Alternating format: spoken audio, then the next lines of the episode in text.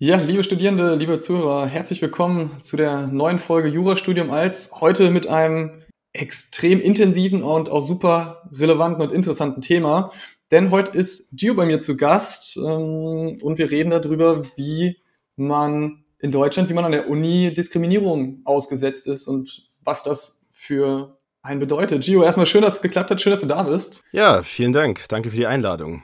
Ja, das ist leider, muss man so sagen, aus äh, ja, recht aktuellem Anlass auch noch entstanden. Also äh, zum einen, weil ein Themenbereich aus den ersten Aufnahmen rausgefallen ist, gleichzeitig, weil natürlich das Beispiel George Floyd ganz groß in den Medien ist und natürlich jetzt so gefühlt Präsenz erreicht. Und das Traurige ist, eigentlich war es ja schon immer vorhanden, nur man hat nicht so drüber gesprochen. Mhm. Deshalb ähm, finde ich cool, dass es geklappt hat. Aber erstmal vielleicht ganz kurz noch zu dir. Du bist 21 Jahre alt, studierst jetzt im vierten Semester äh, in Köln und studierst den DFM und genau. bist ursprünglich in Freiburg aufgewachsen. Genau. Deine Familie hat ihre Wurzeln in Kamerun, Kamerun. und mhm. deshalb ja, bist du leider auch regelmäßig aufgrund deiner Hautfarbe Anfeindungen ausgesetzt. Und das soll heute das Thema sein. Deshalb ein ganz sensibles Thema. Also bin ich ähm, froh, dass du dich dazu bereit erklärst hast und auch so offen darüber sprechen willst. Aber vielleicht erzählst du noch was vielleicht sonst noch Wissenswertes gibt. Vielleicht erstmal, ähm, ich habe dich jetzt ganz kurz vorgestellt,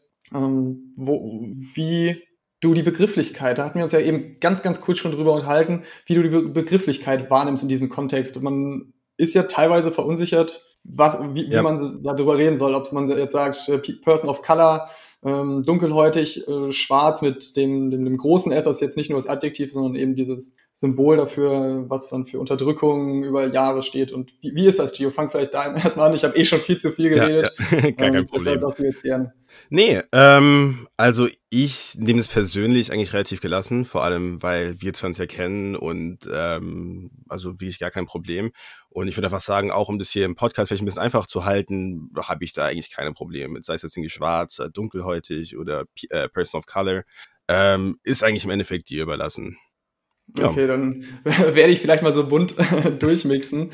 Ähm, wir hatten traurigerweise, letzten Freitag war es ja, glaube ich, hat es mir äh, geschrieben, ja, genau. dass wir einen ja, leider recht aktuellen Aufhänger haben äh, für die heutige Aufnahme, wo ich mich prinzipiell darüber freuen würde, wenn es nicht so traurig wäre, dass dieser Aufhänger besteht. Denn du bist zu Hause in der Heimat und ihr habt einen ja, abscheulichen Brief erhalten. Vielleicht lass uns doch mal da, damit anfangen. Ähm, ja, genau. Also es war jetzt am äh, Freitag vor, ich glaube, drei, vier Tagen, ähm, komme ich nach Hause. Meine Mutter sagt mir, ach, Giovanni, ähm, heute lag ein Brief im Briefkasten. So, okay, worum, worum ging es denn da? Und ähm, ja, ich äh, schon mal vorab, es war sehr, sehr unschön. Ähm, ich werde den gleich mal vorlesen. Ähm, nur ein kleiner, ein kleines bisschen Kontext hier. Ähm, der Brief war an meine Mutter gerichtet. Sie setzt sich seit Jahren äh, bundesweit für Interessen von äh, Menschen mit äh, afrikanischem Migrationshintergrund ein, äh, war auch jetzt äh, fast zehn Jahre im Stadtrat. Und ähm, dieser Brief war ganz konkret eine Reaktion auf einen Artikel in der, äh, in, in der lokalen Zeitung, die heißt Der Sonntag ähm, wo es dann eben unter anderem auch um Diskriminierung ging und äh, wo sie dann auch ein paar Mal zitiert wurde ähm, im Kontext von ähm, Diskriminierung auf dem Wohnungsmarkt. Ähm, genau, ich gehe noch mal kurz den Brief durch. Habe ich irgendwas übersehen? Achso, ja, noch was ganz Kleines. Der Stühlinger Platz, der auch mal kurz erwähnt wurde, erwähnt wird. Ähm, das ist ein, so ein Brennpunkt, sage ich mal, in Freiburg. Hm, okay. Dann, genau. Äh, ja, vielleicht liest ihn auch am besten mal vor. Ich meine, wir nehmen uns heute ja. alle Zeit der ja, Welt. Ja, ja, und ich kann mir, also das Ding hatten wir ja schon mal ganz kurz eben so überlegt, ob sich die Leute das tatsächlich bis zum Ende anhören oder ob es denen vielleicht auch zu anstrengend ist, wo ja auch schon wieder irgendwie so ein Kern des Problems liegt. Weil so als, äh, ja, als Personen, die nicht davon betroffen sind, die nie dem ausgesetzt sind, ist man natürlich oder neigt man dazu, das Ganze dann auch weiterhin zu vermeiden. Aber deshalb nehmen wir uns die Zeit, lies ihn gerne vor, Gio. Genau, genau. So, es fängt äh, direkt mal schon ziemlich hart an. Ähm, hallo, du eingedeutschte Negertussi. Als echtes Freiburger Bobbele, kennst du den Begriff, habe ich meine Geburtsstadt schon lange verlassen, bekomme aber immer unaufgefordert dieses Sonntagsblatt. Ihr hier befindlichen Bimbos beklagt euch über einiges. Ich habe euch noch nie, ich habe noch nie etwas gegen Studenten gehabt, die nach Deutschland kommen, um sich auszubilden. Aber nach dem Ende habt ihr das Land unverzüglich zu verlassen und die hier erworbenen Kenntnisse in euren Ländern anzuwenden. Aber es ist für solche Personen natürlich einfacher, in die deutsche soziale Hängematte zu liegen.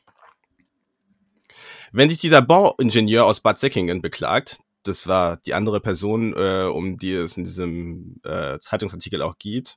Wenn sich diese andere wenn sich dieser Bauingenieur aus Bad Säckingen beklagt, Schwierigkeiten bei der Wohnungssuche gehabt zu haben, verstehe ich das nur zu gut. Hier zu deiner Kenntnis. In meinen drei Häusern wohnen keine Bimbos, keine Neger, keine Asylanten, keine Araber, Syrer und ähnliches Gesindel, keine Ossis, keine DDR-Bürger, keine Aussiedler, keine papierdeutschen Russen. Auch in meinem Betrieb wird keiner aus diesem Personenkreis angestellt. Kein Richter und kein Gesetz hindert mich daran. Da du einmal im Stadtrat gesessen hast, ist kein, dass du einmal im Stadtrat gesessen hast, ist kein besonderer Verdienst. Diese Stadt wird inzwischen von Kriminellen regiert, einschließlich einem Stadtrat, der dem nur Idioten und Geistesgestörte angehören. Ja, der Brief ist äh, voller Fehler.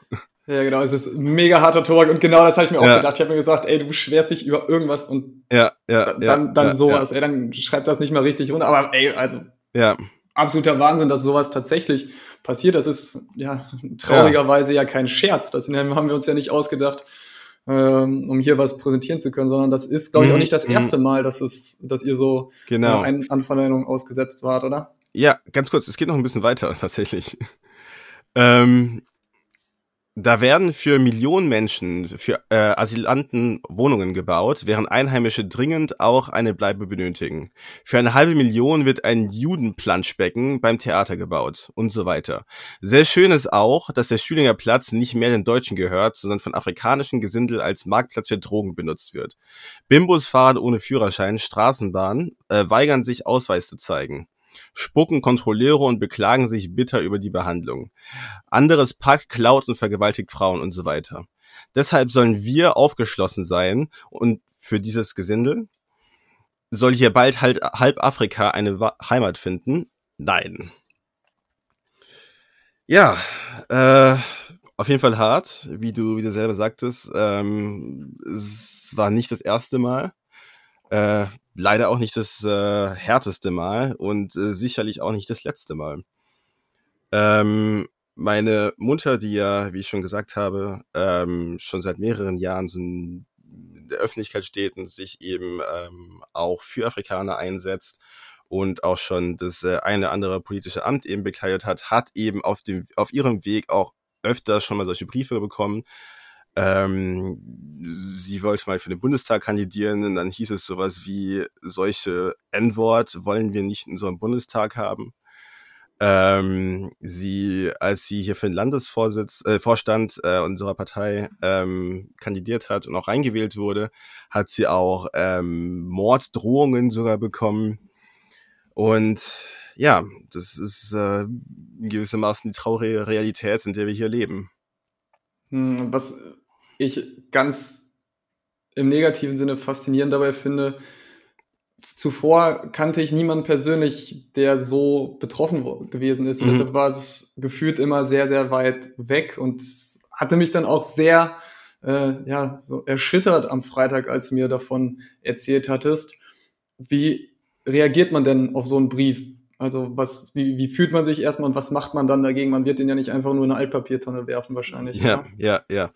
Also, ähm, zum einen mm, es ist, es ist schon ein bisschen beunruhigend, muss man natürlich sagen. Ne? Also man, man weiß natürlich immer, dass äh, es Leute gibt, eben die gegen einen sind, äh, unter anderem auch wegen der Hautfarbe, die gegen das sind, was, wofür man steht, wofür man sich einsetzt. Äh, aber es ist dann irgendwie doch immer nur so eine, sag ich mal, so eine abstrakte Gefahr irgendwie, ne? Bis dann wirklich äh, so ein Brief dann in der ähm, im persönlichen Briefkasten liegt. Und ähm, das ist dann schon irgendwie ein bisschen beunruhigend, ne? dass man weiß, okay, die Person weiß, wo ich lebe, die Person äh, hat anscheinend ziemlich harten Hass auf mich oder auf uns. Ja, auf der anderen Seite denke ich mir, ähm, dass man solche Briefe bekommt, bedeutet ja im Endeffekt nur, dass man wirklich den Finger in die Wunde gelegt hat. Und dass man, ähm, das ist, ich, ich sehe das in gewissermaßen so als Bestätigung eigentlich für den Weg, den wir in den letzten Jahren irgendwie gegangen sind und weil auch weitergehen werden, äh, dass wir wirklich in die richtige Richtung gehen und äh, dass dieses Problem, dass es dieses Problem auch wirklich gibt. Und genau das wollen wir auch ähm, allen möglichen Leuten eben auch zeigen. Und ähm, wir haben das gemacht, was er vielleicht nicht erwartet hätte. Und zwar haben wir versucht, eben den Brief äh, so weit wie möglich zu, äh, zu verbreiten und eben äh, zu zeigen, hey Leute, so, äh, wir reden von Rassismus und den gibt es halt auch wirklich, ne? Und ähm, ja, ich habe, also meine Mutter hat es dann eben ähm, auf Facebook und so weiter geteilt. Ich habe es auch in meiner Insta-Story geteilt, meine Geschwister auch. Und ich, ich muss echt sagen, ich war überwältigt, wie viel positive und geschockte Reaktionen es darauf gab. Und im Endeffekt, ähm, glaube ich, hat er dadurch eigentlich so ein bisschen das Gegenteil von dem erreicht, was er eigentlich erreichen wollte. Also er wollte uns ja irgendwie einschüchtern, also denke ich mal zumindest irgendwie, ähm, ja, uns irgendwie Angst machen oder so. Und ähm, ganz im Gegenteil, er hat uns dann eben nicht nur eben bestätigt und weiter Mut gegeben, ähm, er hat dadurch auch vielen, vielen anderen Leuten auch eben gezeigt, so, dass es dieses Problem auch wirklich gibt. Und ähm, ja, dass man auch ein bisschen mehr darauf achten muss. Das heißt, euch treibt sowas dann eher voran und spornt ja. euch weiter an, ja. äh, der ganzen ja. Sache nachzugehen, was toll ist. Also muss man so offen sagen und kann man so anerkennend auch sagen, weil schlimm wäre es ja, wenn ihr dann was aber auch irgendwo verständlich, wenn ihr sagt, okay, das ist mir zu viel, ich lasse es lieber und ziehe mich zurück und nehme mich so ein bisschen aus der, äh, aus der Schussfläche. Gab es die Momente, wo jemand überlegt hat, ey, Leute, das, jetzt ist zu viel, jetzt eine Grenze erreicht, wo wir uns überlegen müssen, ähm, ob es nicht zu gefährlich für uns wird? Ähm, also der Gedanke schwingt natürlich immer mit. Ne? Man, man, man, man überlegt sich dann, also vor allem, wie gesagt, ich rede jetzt natürlich vor allem über meine Mutter, die dann eben auch in der, in der, Politik eben auch ist. Aber ähm, im Endeffekt ähm, war das, glaube ich, meistens eher nur so ein Hintergedanke. Äh, man ist sich natürlich immer bewusst, dass man eben als Schwarzer halt eben immer diesen einen Kilometer weitergehen muss, oder die zwei, drei Kilometer. Und dass man sich halt immer beweisen muss. Aber ähm, Angst vor irgendwie Rassismus oder aus Angst vor Rassismus eben, eben aufgeben, war eigentlich nie eine reelle Option. Vor allem, weil der unser Kampf ja auch gegen Rassismus ist. Das heißt, ich, wenn ich es richtig verstanden habe, ich hatte den äh, Post auf Facebook dann auch gesehen. Mhm. Ihr seid, ja, ich wollte gerade sagen, richtig organisiert, aber das klingt so ein bisschen abwertend, was gar nicht so gemeint sein soll. aber ihr seid da richtig in feste Strukturen eingebunden, wo ihr euch wirklich intensiv engagiert für die Gleichberechtigung und gegen Diskriminierung, richtig? Genau, genau. Also ähm, sie hat vor, lass mich kurz überlegen, ich glaube sieben, acht Jahren äh, hat sie Tang, die African Network of Germany, gegründet. Das ist so eine Art, äh, das ist eigentlich ein Dachverband aller afrikanischen Vereine in Deutschland. Und der setzt sich seither auf äh, verschiedenen Ebenen eben für die Interessen von äh, afrikanischen, äh, mit, von Menschen mit afrikanischem Migrationshintergrund eben hier in Deutschland ein. Und äh, ja, die Kanäle haben wir dann für, eben auch genutzt, um äh, diesen Brief dann eben auch zu teilen. Und ich meine, der hat dann auch wie ein paar zehntausend Leute erreicht. Also ähm, genau. Hm. Wenn wir uns jetzt vielleicht mal so ein ganz klein bisschen, also wir können, glaube ich, noch stundenlang über diesen Brief und was damit ja, zusammenhängt ja, ja, äh, unterhalten, aber wenn wir uns vielleicht ein bisschen mehr zu dir persönlich mhm. bewegen, ähm, stellt sich vielleicht so die Frage, bevor wir mit dem Studium anfangen, wie es jetzt ja. heute ist, wie, wie war es denn früher? Also kann, kannst du dich vielleicht erinnern, wann du das erste Mal wegen deiner Hautfarbe ungleich behandelt worden bist? Ich ja. hat mir, als ich diese Frage formuliert habe, habe ich mir auch selbst mal die Frage gestellt, wann ich denn gefühlt, oder was heißt gefühlt, wann ich das erste Mal äh, ja, Anzeichen von rassistischem Verhalten an den Tag gelegt habe, ohne das Böse zu mhm, meinen. Mhm, und da mhm. ist mir eingefallen, ey, das ist in der Grundschule, wenn es darum geht, äh, ob man den Stift mit Hautfarbe bekommen hat. Das ist ja der absolute Wahnsinn. Das klingt so banal genau, jetzt, aber genau, so, äh, genau. jetzt im, im, Nachhinein so retrospektiv ja. betrachtet, ist das ja absolut rassistisch gewesen. Ja. Und ich, ich finde, heute, ja, erzähl ja, doch gerne mal. Ja. Ich, ich, finde, dieser Stift mit Hautfarbe ist eigentlich ein ganz gutes Beispiel. Denn ähm, ich, ich, ich würde mal sagen, es gibt zwei Arten von rassistischen Erfahrungen. Ne? Es gibt sowas wie diesen Brief eben, der halt offensichtlich rassistisch ist, wo auch jeder eben dahinter steht und sagt so, ey, ähm, äh, der, der, der, der hasst euch und alles Mögliche. Ne? Äh, aber dann gibt es auch so vier Sachen im Alltag und seien es auch in Anführungszeichen noch so kleinere Sachen, wie eben diese Hautfarbe eben, äh, diese, dieser Stift in, in Hautfarbe, die ein immer daran erinnern oder auch von Anfang an eben auch daran erinnern, dass man irgendwie ein bisschen anders ist, ne? Und dass ähm, die Tatsache, dass ich jetzt hier rumlaufe vor, was weiß ich, wie viele Jahrzehnten vielleicht auch gar nicht mal so in Anführungszeichen normal irgendwie war, ne? Und dass, äh, oder dass es etwas ähm, gibt, was viele als normal verstehen und ich da jetzt nicht unbedingt dazugehöre. Und äh, das sind halt, wie gesagt, so, so kleinere Sachen eben wie der Stift eben, ne, oder irgendwie ähm, vor allem Kindergarten, Grundschule, äh, dann, dann war ich äh, der Dreckige, ne, oder ich hatte Dreck auf meiner Haut oder äh, dann immer die schwarze Schokolade oder der eine, der es immer witzig fand, mich Arnos schwarzen Neger zu nennen, weil, ja, kann man sich ja denken, warum. Und ähm, Genau, es gab dann aber auch, ähm, das waren jetzt in Anführungszeichen auch ein bisschen die harmloseren Sachen. Es waren so Sachen, die, wie gesagt, mich so ein bisschen mehr daran erinnert haben, so, ey, irgendwie, irgendwie passt das nicht so ganz, ne? Oder irgendwie, irgendwie gehörst du hier nicht so ganz rein, aber irgendwie, irgendwie bist du ein bisschen anders als der Rest. Und ähm, was dann wieder ein bisschen schwieriger war, war also mein, mein wirklich erstes Erlebnis, an das ich mich auch wirklich erinnern kann, war tatsächlich in der ersten Klasse ich bin ähm, damals in der ersten Klasse von eben vielen Leuten in aus äh, nicht nur unbedingt aus meiner eigenen Klasse, sondern auch, auch aus verschiedenen Klassenstufen äh, auch rassistisch angegangen. Weil ich wohl, genau. Und ähm, sei es dann irgendwie jemand, der halt eben von der Straßenseite gegenüber mir irgendwie das N-Wort zuschreit oder irgendwie ausgegrenzt werden oder ähm, ich, oder ich weiß es gar nicht mehr. Ich glaube, so im größten Teil habe ich es schon so mittlerweile ein bisschen verdrängt. Und es kam tatsächlich alles so mit George Floyd und durch die anderen Leute, eben die auch davon gesprochen haben, auch wieder so ein bisschen hoch, wo ich mir erinnert habe, ach ja, stimmt. Das ist mir auch mal passiert. Das ist mir auch mal passiert. Und ähm, ich erinnere mich auf jeden Fall nur noch, dass es dann eben so schlimm war, ähm, dass äh, ich dann damals die Schule gewechselt habe. Und das Problem an dem ganzen... In der, in der Grundschule schon. In der Grundschule, in der ersten Klasse, ja.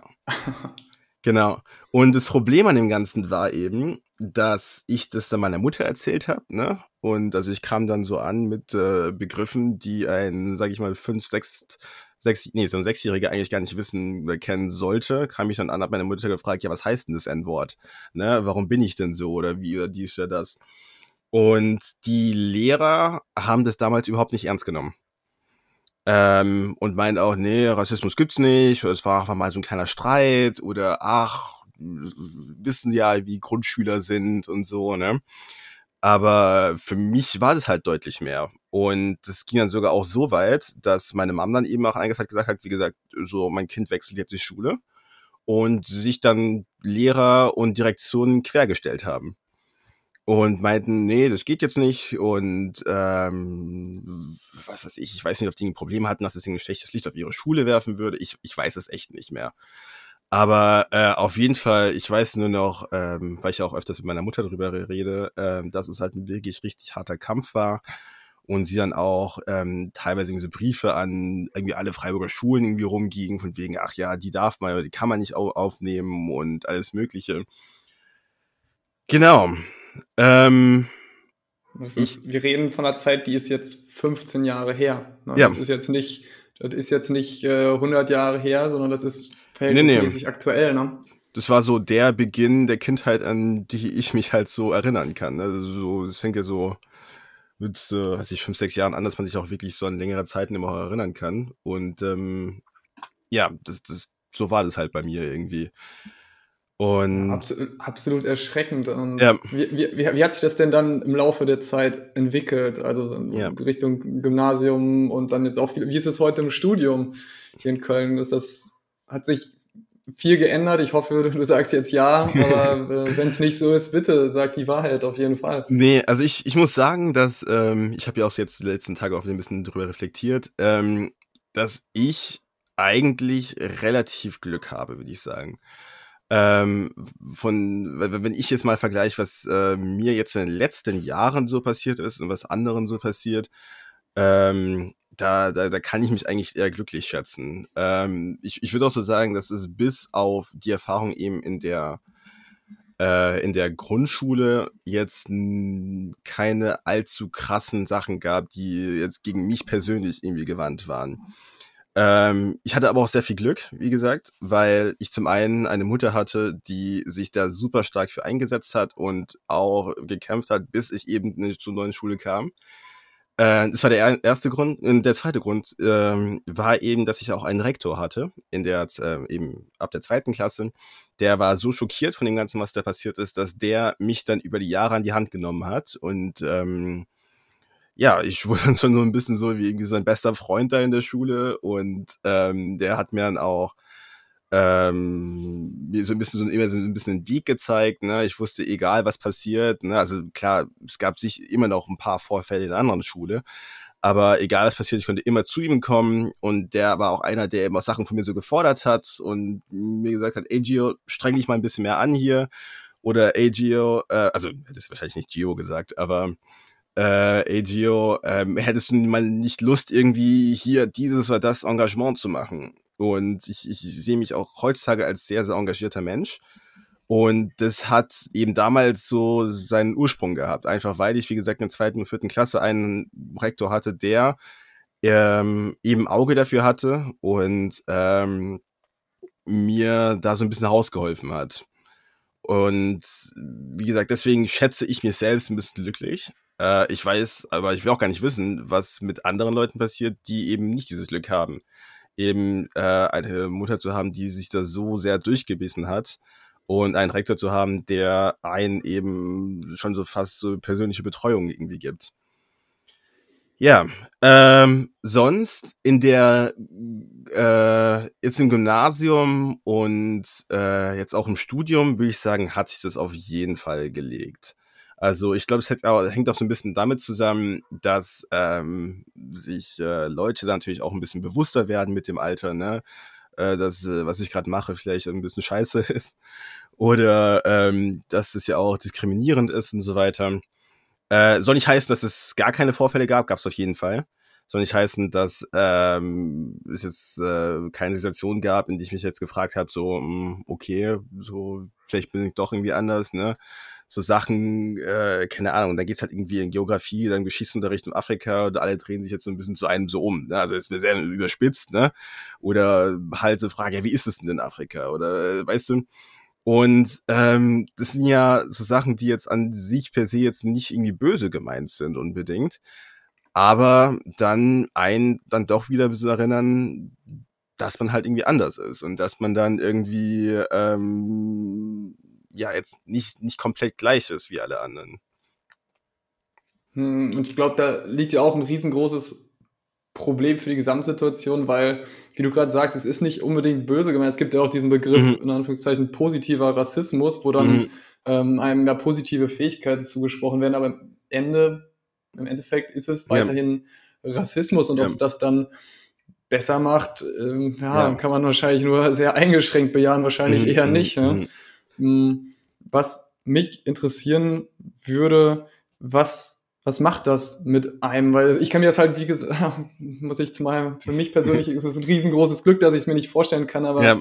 um, ähm, deshalb kann ich natürlich auch nicht einschätzen, wie, wie man sich da fühlt. Also was, was geht an einem im Kopf rum? Vielleicht äh, erzähl doch mal eine beispielhafte Situation, wie es jetzt heutzutage noch vorkommt und wie du dir mit 21 äh, Jahren dann darüber Gedanken machst, wie man das reflektiert oder aufnimmt. Ja, ja, ja, ja, ja.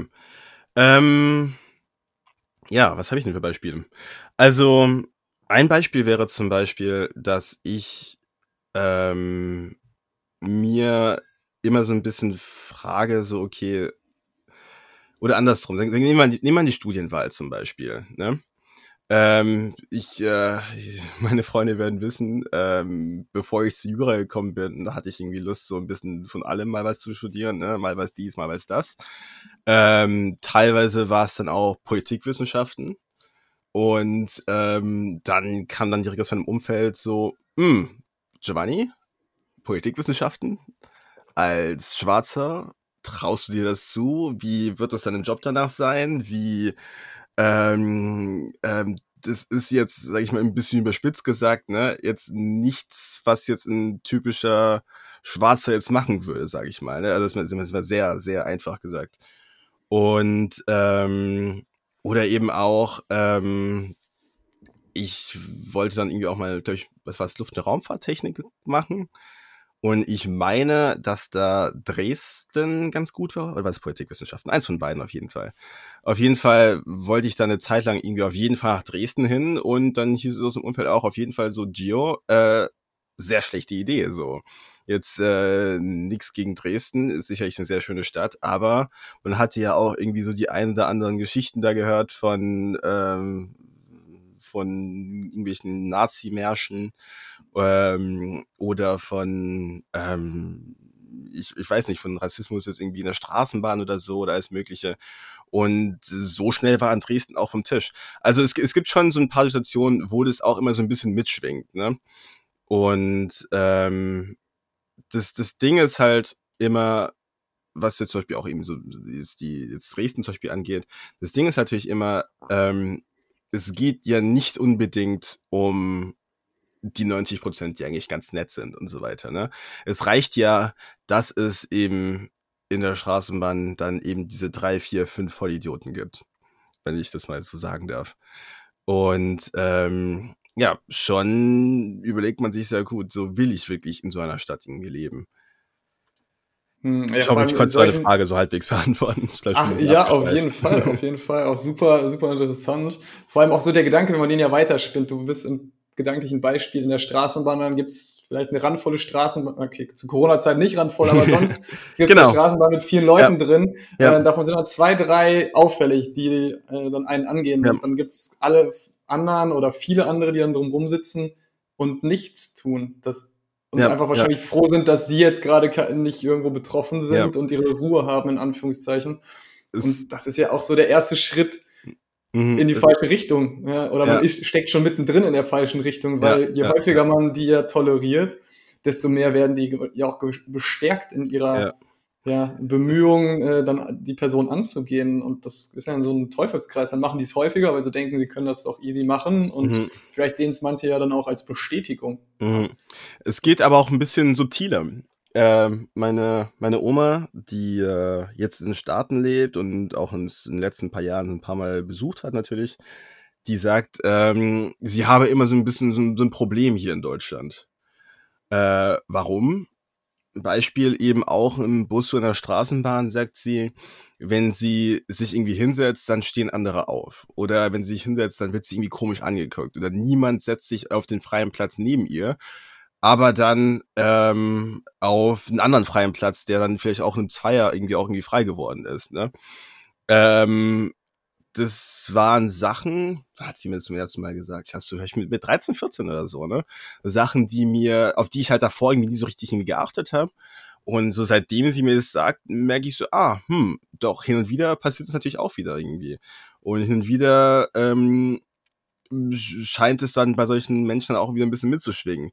So heißt es jetzt, dass die Person jetzt irgendwie hier einen komplett kranken Fremdenhass hat und äh, jetzt hier irgendwie jeden äh, verabscheut, der jetzt irgendwie ein bisschen anders aussieht. Nee, finde ich nicht. Ähm, aber ich, so, ich glaube, dafür wären es auch ein bisschen zu viele Leute. Aber ich glaube, ähm, da, da merkt man natürlich auch, dass das schon so ein bisschen was irgendwie mitschwingt, ne? So, sei es, vielleicht ob es irgendwie, irgendwie ein bisschen Angst ist, ein paar Ressentiments, sei es irgendwie wirklich bewusst oder unbewusst irgendwie. Und so darum, darum geht es in gewissermaßen auch im, bei den ganzen Fragen des Alltagsrassismus. So ähm, viele, ähm, so ganz oft, wenn man von Rassismus redet, habe ich das Gefühl, dass äh, viele Menschen unter Rassismus halt nur diesen expliziten, super krank offens äh, offensichtlichen Rassismus irgendwie verstehen, wie jetzt sowas, was jetzt eben in dem Brief stand. Aber jetzt nicht eben so Sachen, wo irgendwelche Vorteile ein bisschen mitschwingen, sage ich mal. Und ja. Äh, ja. Nee, dazu ganz passend hatte ich die Tage, oder ist jetzt schon wie, keine Ahnung, zwei Wochen her, mhm. im Radio äh, Mickey Beisenherz gehört, der ja, ich, äh, ah, ist es vielleicht nicht das wortwörtliche Zitat, aber sind Zitate mhm, am mhm. Ende raus. Er hat gesagt, dass wir doch eigentlich alle Rassisten sind und man es doch eigentlich einfach mal ehrlich zugeben müsste, weil wir natürlich auch viel durch kulturelle Prägung so geprägt sind, dass ja. uns irgendwie Bordsteine eingebaut sind, die dann bestimmtes Verhalten uns als richtig und verschiedene andere unbekannte Situationen ja. als ja dann falsch dargestellt werden und er hat es ganz interessant gesagt, das fängt ja dann zum Beispiel ähm, in, oder in kleinen Situationen an, wenn man zum Beispiel, ich glaube, der hat ein Beispiel genommen, dass man ein Auto kauft. Ja, wo geht man hin? Vom Herrn äh, Müller kauft man sich die Autos oder hat sich die letzten Autos gekauft, die Eltern, oder geht dann äh, zum ausländisch klingenden Namen? Was, was ist wohl wahrscheinlicher? Ja, und das sind so Sachen, die man vielleicht gar nicht so bewusst auch hat, genau. aber das ist ja genau das, was du gerade erzählst. Hm, ja, was würdest du denn dazu sagen, so zu diesem Statement, wir sind alle Rassisten eigentlich? Ja, also ich, ich, ich finde, es, es trifft so in gewissermaßen den Kern. Ähm, eben, und es ist eben, wie, wie gesagt, auch das, was ich vorhin eben meinte, jetzt nicht unbedingt diesen, dieser bewusste Rassismus, dieser bewusst offensive Rassismus, sondern ähm, einfach, dass es unbewusst immer so, irgendwie so Stereotypen gibt, was ja auch zumindest psychologisch natürlich auch irgendwie in gewissermaßen wie ich jetzt normal sagen, vielleicht nicht. Aber es ist ja ähm, normal, dass sich ja, dass wir irgendwelche Vorstellungen von irgendwelchen Typen haben müssen. Ne? Also ähm, jetzt mal sehr einfach gesagt, so ähm, das Gehirn kann ja jetzt nicht äh, bei jedem kleinsten Dingens eben von, komplett von neuem anfangen und komplett von neuem eben versuchen, äh, ähm, das zu analysieren und so weiter. Ne? Wenn man eben das Wort A hört, braucht es Gehirn hat natürlich irgendwie eine Assoziation dazu, sonst würden wir auch heutzutage auch nicht mehr leben können. Oder wir wären auch komplett überlastet. Ne, wenn ich jetzt irgendwie das Wort Arzt höre, dann ähm, äh, denke ich an, was weiß ich, eine vertrauenswürdige, ähm, was weiß ich, gelehrte Person, die mich irgendwie heilen kann. Ne? Und, ähm, und solche Sachen passieren ja automatisch. Die, wo es natürlich dann interessant wird, ist äh, zum einen eben, was eben mit solchen, sag ich mal, dunkelhäutigen oder schwarzen eben assoziiert wird, eben auch unbewusst. Und ähm, und das ist, und das merkt man halt, ist halt auch öfters einfach mal so ein bisschen so ein, so ein Unbehagen, ne? Oder ähm, dann unterschwellig auch so ein bisschen, ja, vielleicht ein bisschen ungebildet oder ähm, ich weiß nicht, also alles, alles Mögliche an Sachen. Und der zweite Punkt ist, ähm, es, es ist ja an sich jetzt nicht komplett möglich, irgendwelche Vorstellungen ähm, lo komplett loszuwerden. Ne? Ähm, was ich viel wichtiger finde, ist, dass man sich eben bewusst wird, dass es solche Vorstellungen in der Gesellschaft gibt, dass es solche Stereotypen in der Gesellschaft gibt und dass es diese Stereotypen auch bei einem selbst geben kann, denn nur dann kann sich eben etwas daran ändern. Und äh, so gesehen stimme ich diesem Zitat eigentlich im Großen und Ganzen zu. Ja. Ich, ich meine, er hat dann auch noch so was weiter gesagt, dass man, das geht genau in die Richtung, die du gerade gesagt hast, dass man sich dann regelmäßig selbst reflektieren soll, in welchen Situationen ist einem das selbst aufgefallen, in welchen Situationen war man eben auch vielleicht dieses unbewusste, unterschwellige, rassistische. Hm, nur so kann man sich weiterentwickeln. Er hat aber, äh, war erst oder habe ich es irgendwo anders gelesen, da bin ich mir jetzt gerade nicht mehr ganz sicher, ähm, dass er auch meinte, oder dass die Person dann meinte, dass wir vielleicht die letzte Generation sind oder wir schon die Generation sind, wo es eben nicht mehr so ist, weil wir eben in dieser ja, vernetzten globalen Welt aufwachsen, wo immer engere Kontakte zu allen möglichen Menschen in der gesamten Welt bestehen. Ich glaube da nicht dran. Ich glaube, dass es noch, wenn eine ganz, ganz lange Zeit braucht, bis das tatsächlich kein Problem mehr ist. Mhm. Was, was würdest du dazu sagen, so zu diesem Gedanken? Ja, ja, also ähm, da stimme ich dir eigentlich auch überein, ähm, äh, ich auch zu.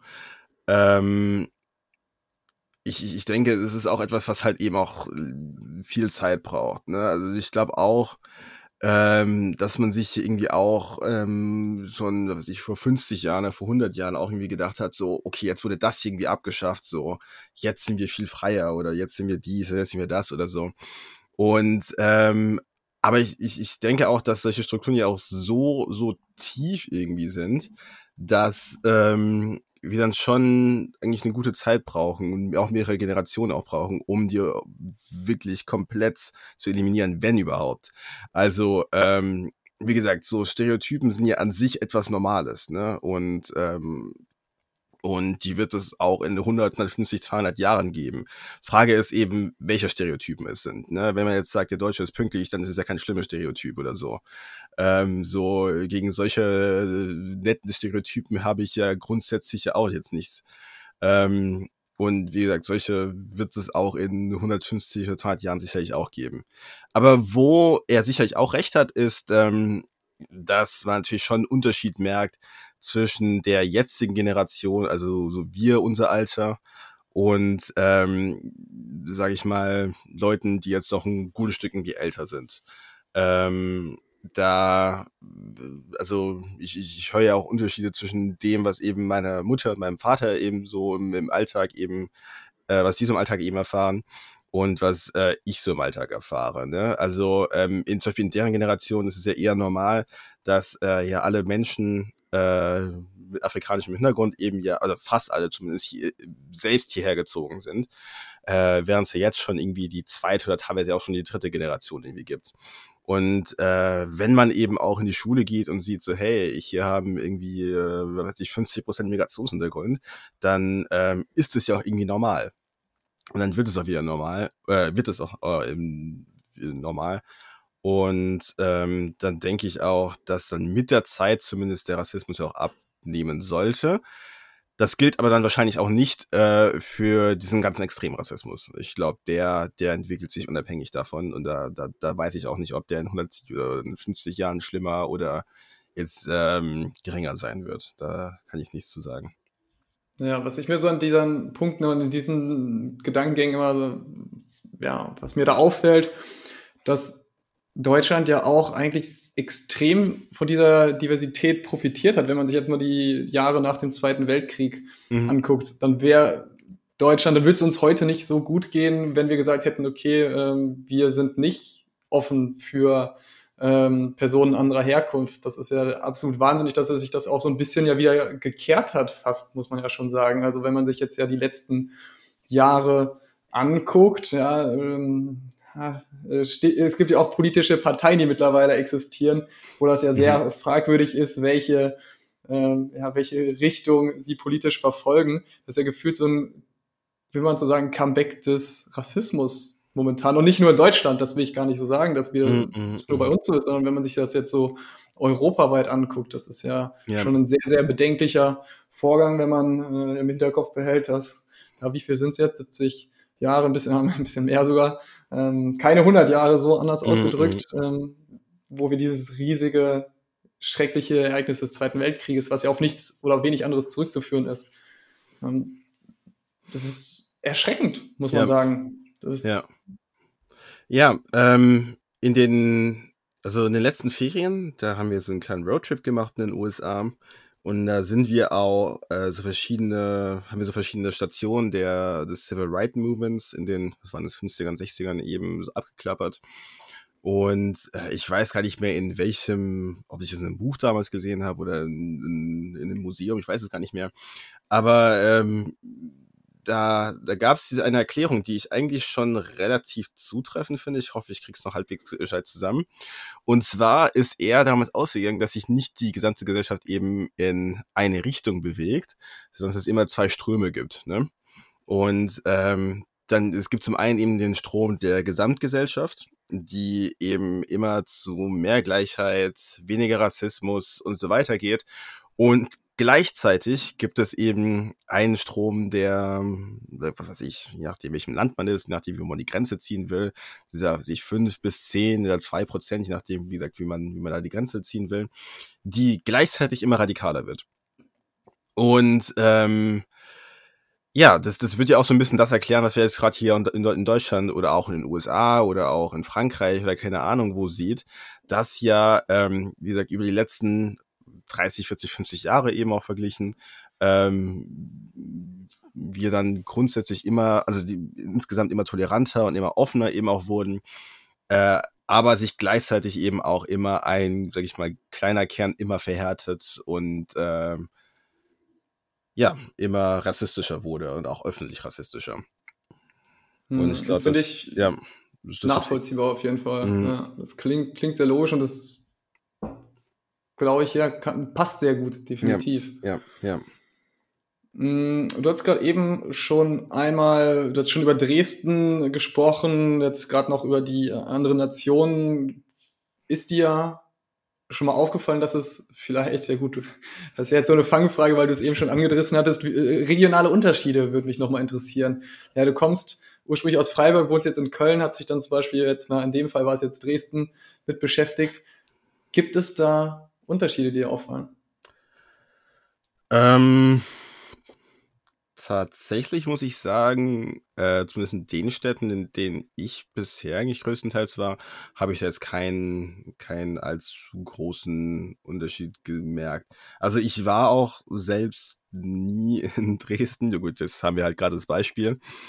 Ähm, habe dann aber teilweise mit, ähm, Menschen gesprochen, die dann eben auch dort wohnen, mit, ähm über den Verein von meiner Mutter hatten wir damals auch so ein paar Kooperationen mit äh, anderen Migrantenvereinen eben auch dort, die mir dann auch bestätigt haben, dass äh, es zwar, sage ich mal, Anführungszeichen, viele nette Menschen gibt, aber der Ton dann insgesamt dann teilweise auch ein bisschen anders ist und ähm, dann vielleicht auch irgendwie ein bisschen weniger aufgeschlossen und ähm, ja, aber das kann, das kann ich jetzt persönlich, wie gesagt, nicht beurteilen. Ähm, sonst, ich weiß nicht, ich würde jetzt, glaube ich, innerhalb Deutschlands eigentlich, ähm, zumindest in den Orten, in denen ich bisher war, keinen, keinen allzu großen Unterschied machen. Okay, vielleicht, wenn du magst, kannst du einmal kurz noch erläutern, welch, also von welchen Orten du jetzt so sprechen kannst, dass wir so einmal so grob die Himmelsrichtung äh, einordnen können.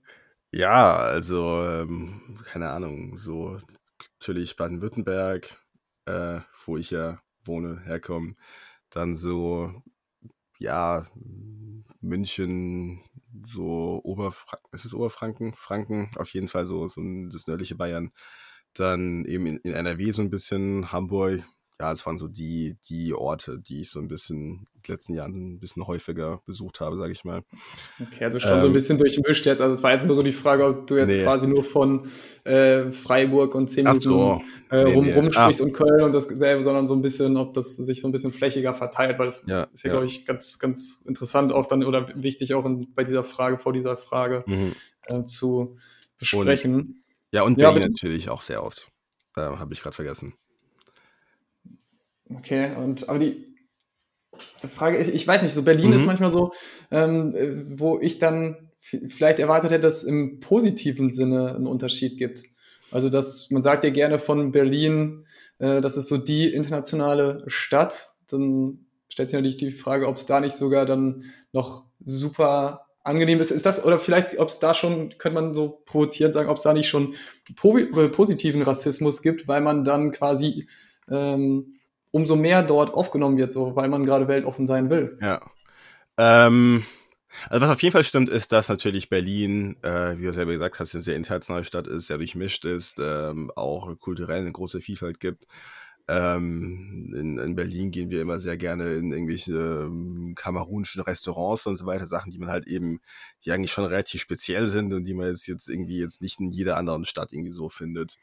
Und ähm, ja, so gesehen ist ähm, Berlin dann irgendwie schon natürlich auch in gewissem Maße ein Beispiel. Ähm, das Ding ist natürlich auch, dass, was jetzt irgendwie Rassismus angeht, dass man natürlich auch die, die negativen Erfahrungen eben viel mehr eben äh, im Gedächtnis behält, als jetzt irgendwie äh, positive Erfahrungen. Deswegen kann ich ungefähr sagen, dass ich ungefähr in jeder Stadt, äh, also das wäre jetzt andersrum, dass mir jetzt eben keine Stadt besonders aufgefallen ist, weil es jetzt besonders viele, Neg wo ich, dass ich in diesen Städten, in dieser Stadt besonders viele negative Erfahrungen gemacht habe. Aber ähm, ja, sicherlich ist da Berlin eigentlich schon eigentlich ganz gut aufgestellt. Aber ich, keine Ahnung, ich habe da, glaube ich, auch nie so, so krass den Unterschied gemacht. Wie gesagt, weil man ja eigentlich meistens so die, die negativen Erfahrungen eben im Kopf behält und dann positiv gar nicht mal so sehr unterscheidet. Also ich habe mich hm, eigentlich in allen Städten auch relativ wohl gefühlt, deswegen, ja. Ja, und wenn du jetzt mal einen internationalen Vergleich ziehst, du hattest ja jetzt eben die USA angesprochen, ja. die ja jetzt ja. leider sehr präsent in den Medien ja, ist nach dem Tod von George Floyd und immer wieder auch in den letzten Jahren in den Medien genau wegen solcher Probleme mhm. war, wo es in, in erster Linie um Polizeigewalt gegen dunkelhäutige Menschen ging. Wie, wie ist da deine Erfahrung? Also ja. hast du da irgendwo Erfahrungen, die du teilen kannst? Ja, also ähm, von äh, meiner Familie mütterlicherseits ähm, wohnen eigentlich fast alle in den Staaten. Ähm, äh, meine Oma zum Beispiel eben auch, mein Opa. Ähm, ich habe damals auch ähm, in der Schule zumindest so ein, so ein Auslandsjahr eben gemacht. Und ja, dadurch war, ich auch relativ oft in, in, in den USA. Und ähm, ich, ich könnte eigentlich viel zu viel darüber sagen. So, darüber kann man eigentlich schon fast einen ganz neuen Podcast machen. Aber ähm, kurzum, es ist natürlich sehr anders. Äh, es ist äh, sehr, sehr anders. Und ich glaube, dass man in den USA eben das mit diesen zwei Schienen eben, äh, also mit diesen zwei, zwei, zwei Richtungen eben, was ich ja eben vorhin meinte, ähm, noch viel, viel besser sieht, als es jetzt hier in Deutschland ist. Auf der einen Seite hat man natürlich auch, also ganz extrem natürlich so seit, äh, was sind es jetzt, ja, 180, 170 Jahren oder so circa, ähm, hat man ja äh, auf jeden Fall, sieht man ja die großen Bewegungen eben, die eben dazu führen, dass ähm, Schwarzen eben auch immer mehr Rechte gegeben werden, dass sie eben auch ähm, immer besser gleichgestellt werden, dass äh, Ungleichheiten eben aufgehoben werden. Und da hat sich natürlich, weiß man ja hoffentlich aus, aus dem Geschichtsunterricht, hat sich ja schon einiges getan. Ne? Ähm, gleichzeitig gibt es halt immer noch einen super krassen Rassismus. Ähm, und ich finde, dass die ganzen Polizeifälle, die nach Deutschland überhaupt, also Fälle von Polizeigewalt, die nach Deutschland erst rüberkommen, ne? Also es sind ja, ähm, ich verfolge es auch ein bisschen mehr, also die, die rüberkommen, sind halt wirklich auch nur die, die, die krassesten der krassesten.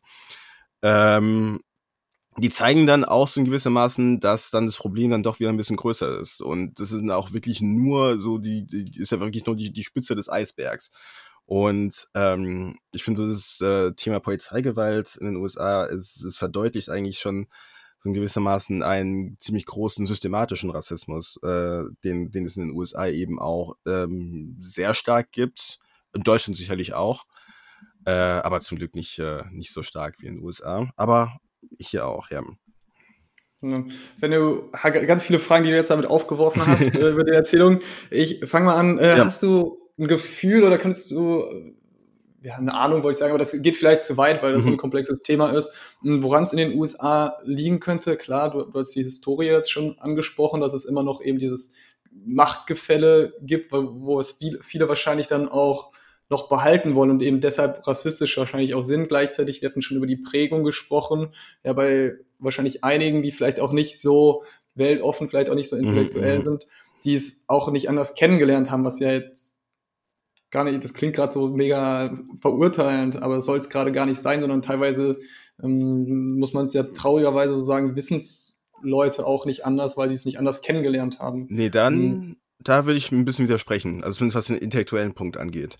Ähm, das, ich meine, das sieht man ja in der AfD hier in Deutschland auch ganz gut. Es, das hat eigentlich, glaube ich, nicht unbedingt was mit dem Intellekt zu tun. So Rassismus gibt es äh, in der gesamten Gesellschaft. Ne? Also in der AfD sieht man ja auch so viel der, der, der, der, der, äh, zumindest in der Parteispitze, ne, sind ja irgendwie, was weiß ich, Richter, Rechtsanwälte, Lehrer. Also äh, kann man jetzt nicht sagen, dass die per se einfach irgendwie äh, dumm sind, äh, dass die auch nur Dummheit irgendwie Rassismus, äh, rassistisch sind. Das sind, das sind schon Leute, die sich das ja auch äh, durchdacht haben. Und das sieht man auch ähm, im, in der amerikanischen Politik irgendwie. Ähm, also das, das, das gibt's ähm, in jeder Schicht, würde ich sagen. Hm, ja, nee, ähm, muss ich dir voll ganz zustimmen. Es war auch gerade nicht unbedingt so gemeint, dass okay. es nur ja. irgendwo in, in, intellektuell schwächeren Schichten mhm. macht. Das aber vielleicht hatte ich da tatsächlich auch so ein, muss ich mir vielleicht jetzt eingestehen, gerade so ein Stereotype von den USA, dass es da eben vielleicht noch so ein bisschen nochmal anders ist als hier vielleicht auch in Deutschland ähm, wo ich mir gar nicht anmaßen will, darüber zu urteilen, weil ich es einfach nicht mm -mm. so gut weiß und nicht so gut kenne. Und das wäre auch völlig fanatisch, wenn ich jetzt sagen würde, ich weiß, wie, wie der Hase läuft. Ja. Mm. Was mich sonst noch interessieren würde, jetzt vor allem so zum Thema USA, du hast jetzt eben angesprochen, George Floyd ist jetzt gerade ja, die, die Speerspitze, das, was jetzt mhm. gerade einmal extrem wieder relevant geworden ist, weil es auch noch äh, so extrem ist und hier rüber schwappt. Du hast aber gesagt, gleichzeitig gibt es so viele andere Fälle, die regelmäßig aufkommen, von denen wir hier in Europa, in Deutschland gar nicht so viel mitbekommen, die du aber mitbekommst. Was macht das mit einem? Also wie fühlt man sich dann? Ich schätze mal, dass du wahrscheinlich ja auch dann irgendwo Sorge um deine Familie und deine äh, Angehörigen hast in den USA. Ja, ähm, also ich, ich, ich fange mal ganz mal Anfang an. Also so, ich habe, würde ich sagen, beim Auslandsjahr, also 14, 15 war das, glaube ich, äh, da habe ich halt wirklich angefangen, das Ganze eben mitzuverfolgen. Und das Ding ist, man hat halt eigentlich fast jeden Monat äh, locker zwei, drei verschiedene Sachen, die durch die Nachrichten gehen, dass der eine Polizist dann dies gemacht hat und der eine Polizist dann das gemacht hat. Ähm, und das sind ja Sachen, die auch, wie gesagt, hier in Deutschland überhaupt gar nicht ankommen. Ne? Äh, oder irgendwie another, also dass halt wie ein anderer äh, unbewaffneter Schwarzer jetzt irgendwie hier angehalten wurde, weil, was ich weiß, äh, das äh, Bremslicht irgendwie kaputt war oder so. Und ja, äh, vor allem jetzt eben auch mit dem, äh, mit dem George Floyd-Fall ähm, macht man sich natürlich auch schon ein paar Gedanken. So, hm, okay, wie, wie wird's denn wohl gehen? Was passiert denn, wenn, was weiß ich, äh, meine Oma oder mein Onkel oder meine, eine meiner Tanten ähm, da irgendwie mal von der Polizei gehalten wird und ähm, ja, das dem Polizisten gerade irgendwie nicht passt oder so. Ähm, aber es ist mir persönlich auch selbst passiert. Ähm, ich jetzt im Start, jetzt im jetzt im Urlaub eben sind wir, haben wir wie gesagt diesen Roadtrip gemacht und äh, ja, ich muss sagen, ich bin äh, vielleicht, äh, weil ich eher die deutsche Autobahn gewohnt bin, bisschen zu schnell gefahren. Und äh, ja, dann äh, wie im Film eben kam dann so aus der Hecke eben so ein, so ein Polizeiauto angefahren, ne? hier äh, Blaulicht an, ähm, fährt einem also wirklich dicht ähm, hinter einem hinterher, eben rechts ranfahren und sofort ist sein Puls auf 180 hochgegangen. Also ähm, eben weil man ja auch so viel Sachen mitbekommt von Leuten, die auch wirklich aus, aus, aus den dümmsten Gründen überhaupt, also nicht dümmsten, aber aus, aus den banalsten Gründen irgendwie ähm, äh, äh, erschossen wurden. Ne? Also Leute, dann kommt der Polizist eben angelaufen und äh, Fenster runter, ne, fragt nach dem Ausweis der, ähm, der Fahrer greift dann die Tasche, der Polizist hat Angst und schießt direkt. Ne? Oder ähm, mal kurz zum Handschuhfach greifen und irgendwie da mal irgendwas machen. Oder ähm, von mir aus gab es dann auch teilweise ein paar Sachen mit, wo es kein paar Streitereien gab, weil, was ich denn nicht aussteigen wollte. Und ähm, also es sind, es sind teilweise echt super banale Sachen, die dann irgendwie ähm, dann eben zum Tod führen. Und ganz oft sind es ja auch wirklich ähm, der, der, der Grund, warum der angehalten wurde, sind auch wirklich so super krank, wirklich unwichtige Sachen irgendwie. Ne? Also Sachen, die auf gar keinen Fall zum Tod einer Person führen sollten. Ähm, ja, und deswegen wurde ich da eben angehalten und man, man, man kriegt dann, also die Kinder auch, die kriegen es auch schon von Anfang an eben eingepre ähm, äh, eingepredigt. Äh, Gibt es auch genug Videos irgendwie auf YouTube, wie das dann die Eltern mit äh, den kleinen Kindern machen oder mit den Jugendlichen, die gerade ihren Führerschein bekommen haben. Ne? Wenn wenn, äh, wenn man eben ähm, äh, rübergewunken wird, äh, Motor aus, Fenster runter, Schlüssel raus, Hände aufs Lenkrad, ne, warten, bis der Polizist kommt. Wenn der Polizist fragt, was der haben will, äh, sagen, Herr, Herr Officer, ich greife jetzt gleich zu meinem Handschuhfach und hole jetzt dies und das raus. Und ähm, ja, so den Drill habe ich dann eben ähm, dann eben auch äh, gemacht. Also bei dem lief jetzt alles ganz, äh, ganz gut, hat mir irgendwie ein paar böse Worte gesagt, weil ich ein bisschen zu schnell gefahren bin und so. Aber ähm, ja, der, es ist ja ohnehin Sachen, die man, die man sich hier in Deutschland nicht vorstellen kann.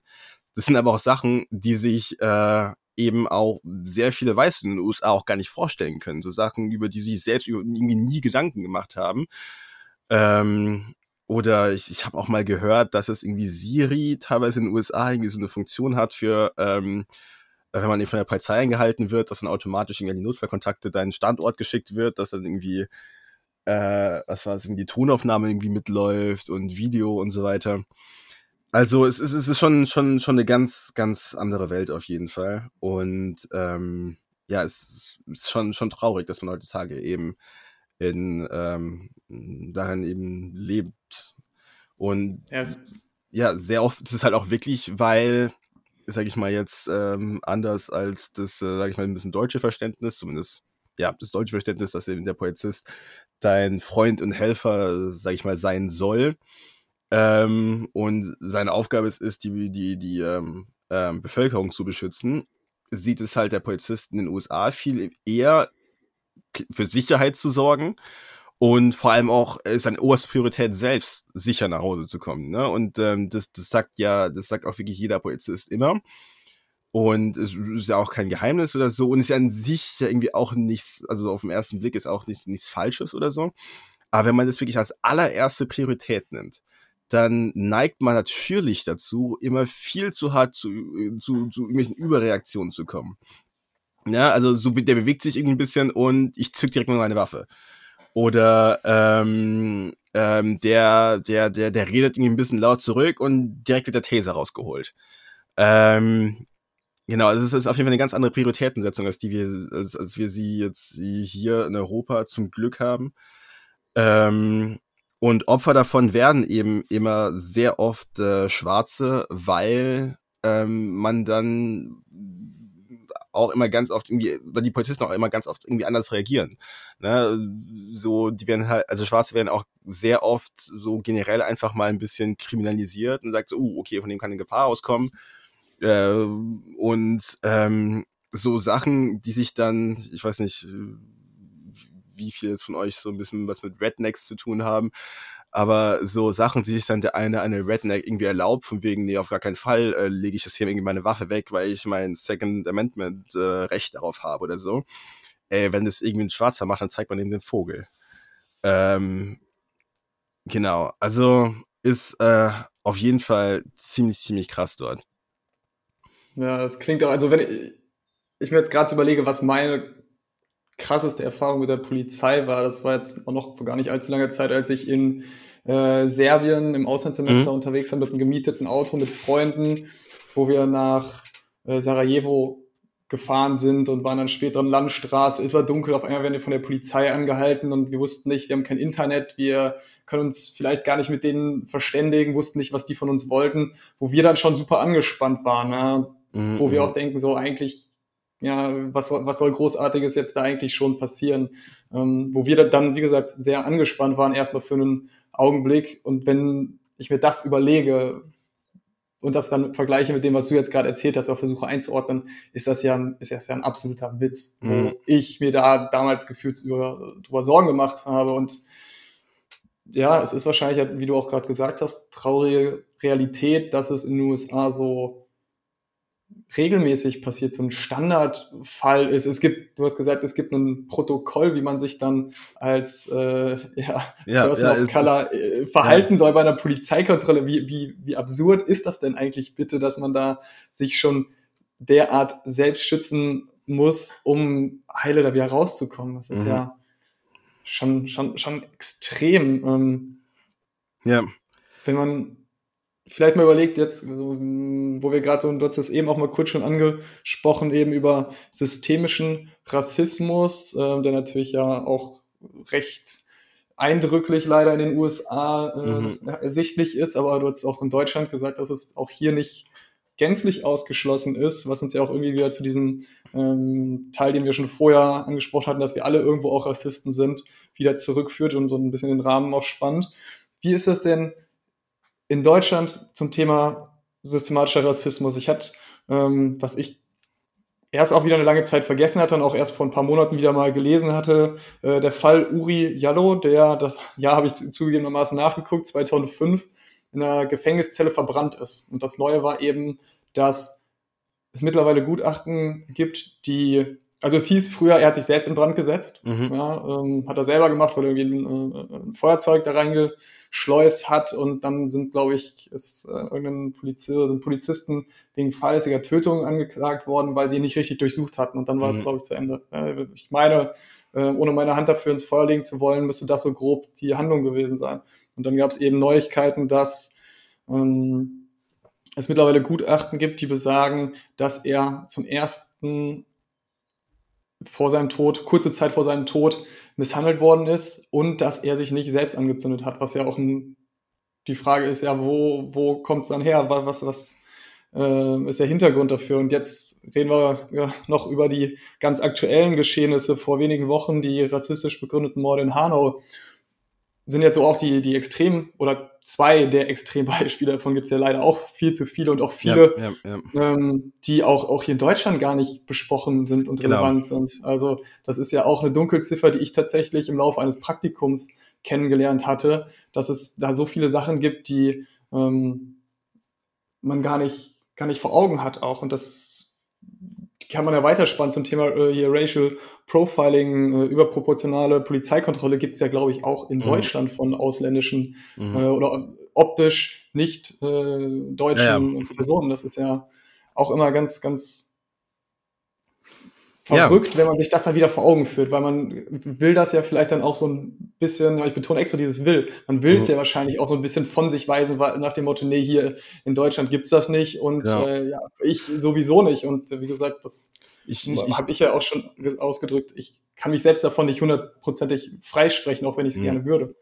Ja, ich denke, ähm, dass es für viele einfach so ein bisschen schwer vorzustellen ist ähm, dass es sowas in Deutschland auch gibt und dass es eben so, so stark dann in Deutschland auch sein kann. Ähm, ich, ich, ich denke, äh, einfacher ist es halt auch wirklich, den Fingern die zu den USA zu zeigen und zu sagen, ey, wie, also klar auch berechtigt, ne, dass der USA, dass der, dass der Rassismus auf jeden Fall sehr krass ist. Aber ähm, ja, deswegen haben wir dann eben auch, also jetzt mit dem, mit dem Verein von meiner Mutter dann eben auch äh, eine Aktion gestartet. Das war, ähm, ich, ich weiß nicht mehr, ich glaube, ein paar Tage nach dem Tod äh, von George Floyd. Ähm, unter dem Hashtag bei uns auch, also könnt ihr gerne auf äh, Insta, Twitter oder Facebook eben nachgucken, haben wir dann angefangen, ähm, aus allen möglichen Ecken ähm, so ein drei, vier Sätzen einfach mal kurz ein, ein rassistisches Erlebnis eben zu, äh, zu, äh, zu sammeln und das dann eben mit dem Bild eben selbst zu posten. Und es war krass, wie viel Resonanz es da gab, wie viele Leute sich dann eben auch selbst äh, gemeldet haben. Äh, einfach mal um so zu zeigen, wie gesagt, in den USA ist es krass, aber bei uns eben auch. Und ähm, ja, was jetzt hier irgendwie Racial Profiling zum Beispiel angeht, ähm, hat äh, meine Mutter auch wieder eine nette äh, Geschichte gehabt. Da war sie, glaube ich, irgendwo bei Frankfurt, glaube ich, im Zug unterwegs. Der Zug war rappelvoll.